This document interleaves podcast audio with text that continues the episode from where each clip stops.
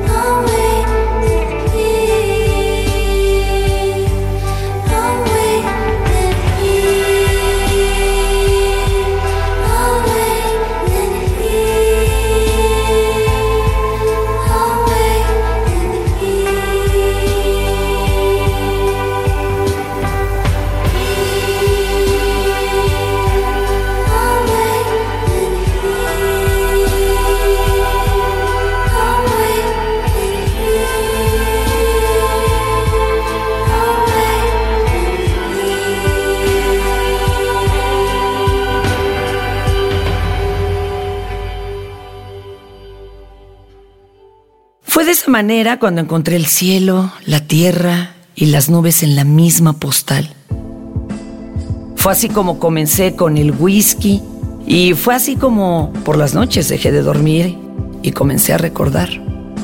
En el exilio hubo pocas personas que me acompañaron. Bueno, en realidad estuve solo con Bob Dylan y algunas otras compañías.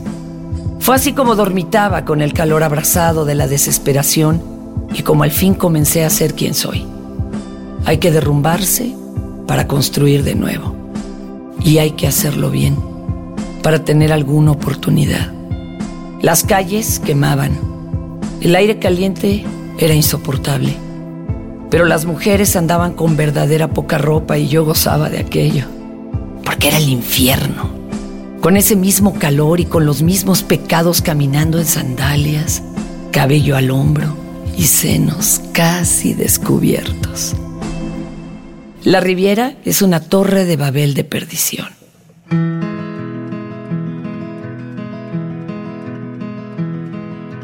How many roads must a man walk down before you call him a man?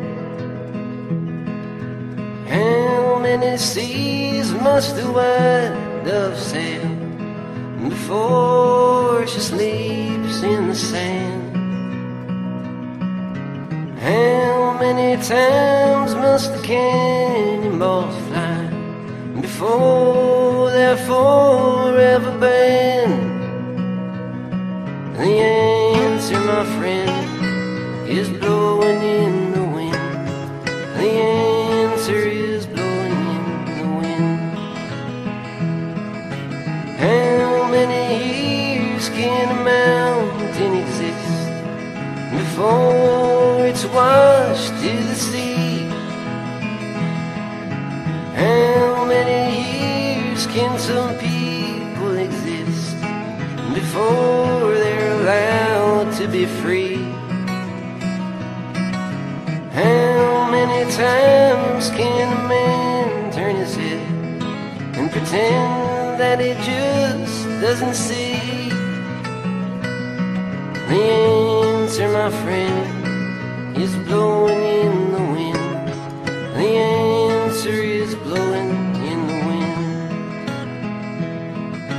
How many times must a man look up before he really sees the sky?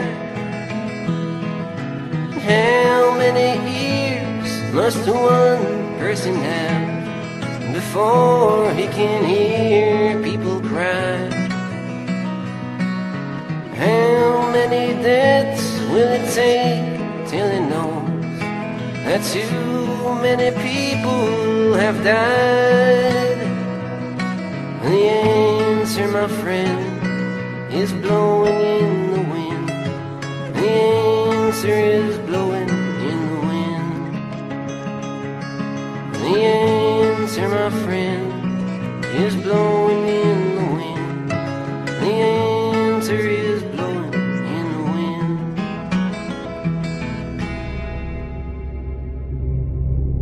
Todo era nuevo, porque cuando te abandonas las sensaciones nacen cada día y te das cuenta que las habías olvidado. Nosotros mismos somos un olvido constante de lo que esperábamos ser. La vida lejos de la ciudad era buena. Escribí demasiado en esa época y tuve varias novelas que terminaron arrumbadas y tuve buenos poemas y tabaco y alcohol y el sexo en realidad era una diversión que valía la pena ahogar en el mar. Dejé todo, dejé amores y familia y sueños enormes. Dejé amigos y me fui solo con mis libros y mi perro y nada más. Uno no necesita nada más.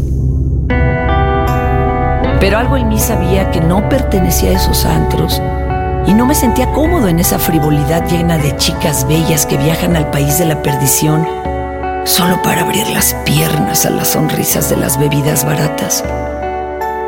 Y claro que aquello no dejó de ser divertido, pero también comencé a pensar que necesitaba algo más.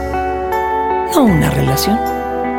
Lo que yo buscaba con desesperación era escribir un libro. y perdería un poco la razón para hacerlo y no volvería a ser igual. Tomé mis cosas de nuevo y busqué otro lugar para hacerlo. Una vez más, lejos de la ciudad, lejos de la playa, lejos de cualquier cosa que conociera. With the walk and the talk and the tick tock clock, with the rock and the roll and the bridge and the toll, with the brilliance and the light and the stink and the fight.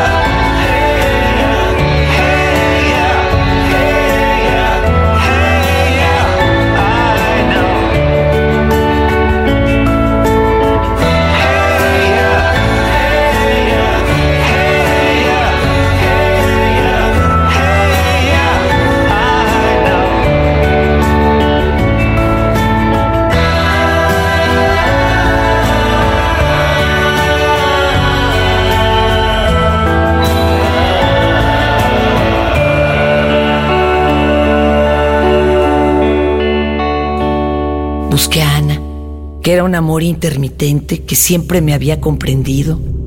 Ella vivía en otro estado. Le llamé y le dije que necesitaba estar lejos y necesitaba quedarme en el peor lugar que encontrara, porque lo único que necesitaba era alcohol y muy poca comida. Ella hizo lo suyo y consiguió ese lugar. Un edificio viejo, tumbado de panza, tan acabado, tan perdido, tan de mala suerte que no pudo ser mejor. Era yo, en realidad, solo conmigo. Y en ese lugar lleno de cucarachas y soledad escribí El atajo de los venados. Un libro lleno de muerte y desesperanza, lleno de historias. Y al fin encontré la paz que tanto buscaba. No sé por qué cuento esta historia. Quizá la cuento porque veo para atrás y sé que así será siempre. Una constante búsqueda, una desesperación que no encuentra final que no hay descanso aún estando completo, que nunca se está cerca de lo que se busca porque todo cambia. Y así será, porque no somos animales de un solo lugar. En realidad, somos paridos del diablo y buscamos con desesperación ese calor del infierno tan infinito, tan hermoso, que nos conviene olvidarlo.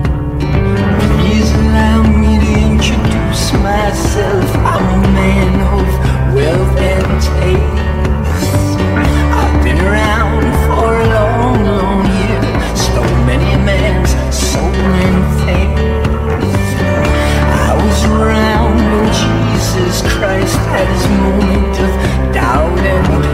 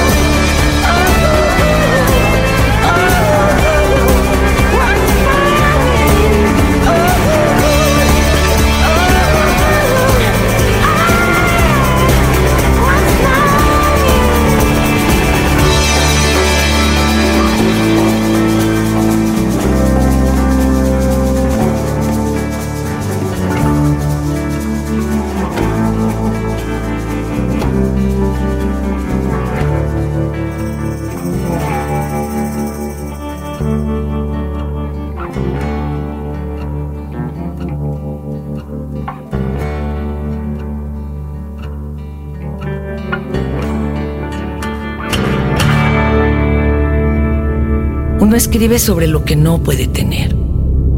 Por eso yo escribo de amor. Por eso escribo de mujeres. Y por eso las letras llegan regaladas y las noches se hacen largas. Se hacen de seda, húmedas, preciosas. Nos queda mantenernos caminando al lado de la carretera, buscando hasta encontrar, encontrar buscando, sudar y sentir el peso de la espalda en los pies y saber que he cometido más errores que aciertos y no puedo hacer nada al respecto, solo acercarme cada vez al cielo de la noche brutal, oscura y mortal. Algún día, quizá, esté en las puertas del infierno, con suficientes historias que contar.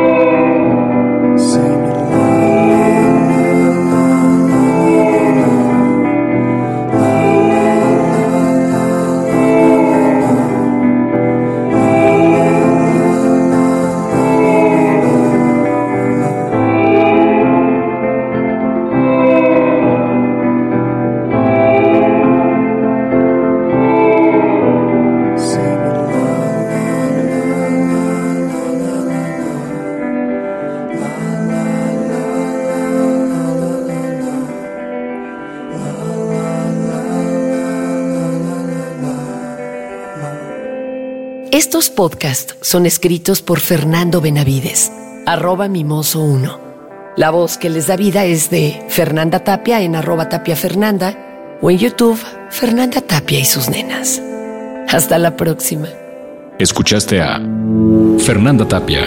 Fernanda Tapia. Un podcast más de Dixo. El diseño de audio de esta producción estuvo a cargo de Fernando Benavides.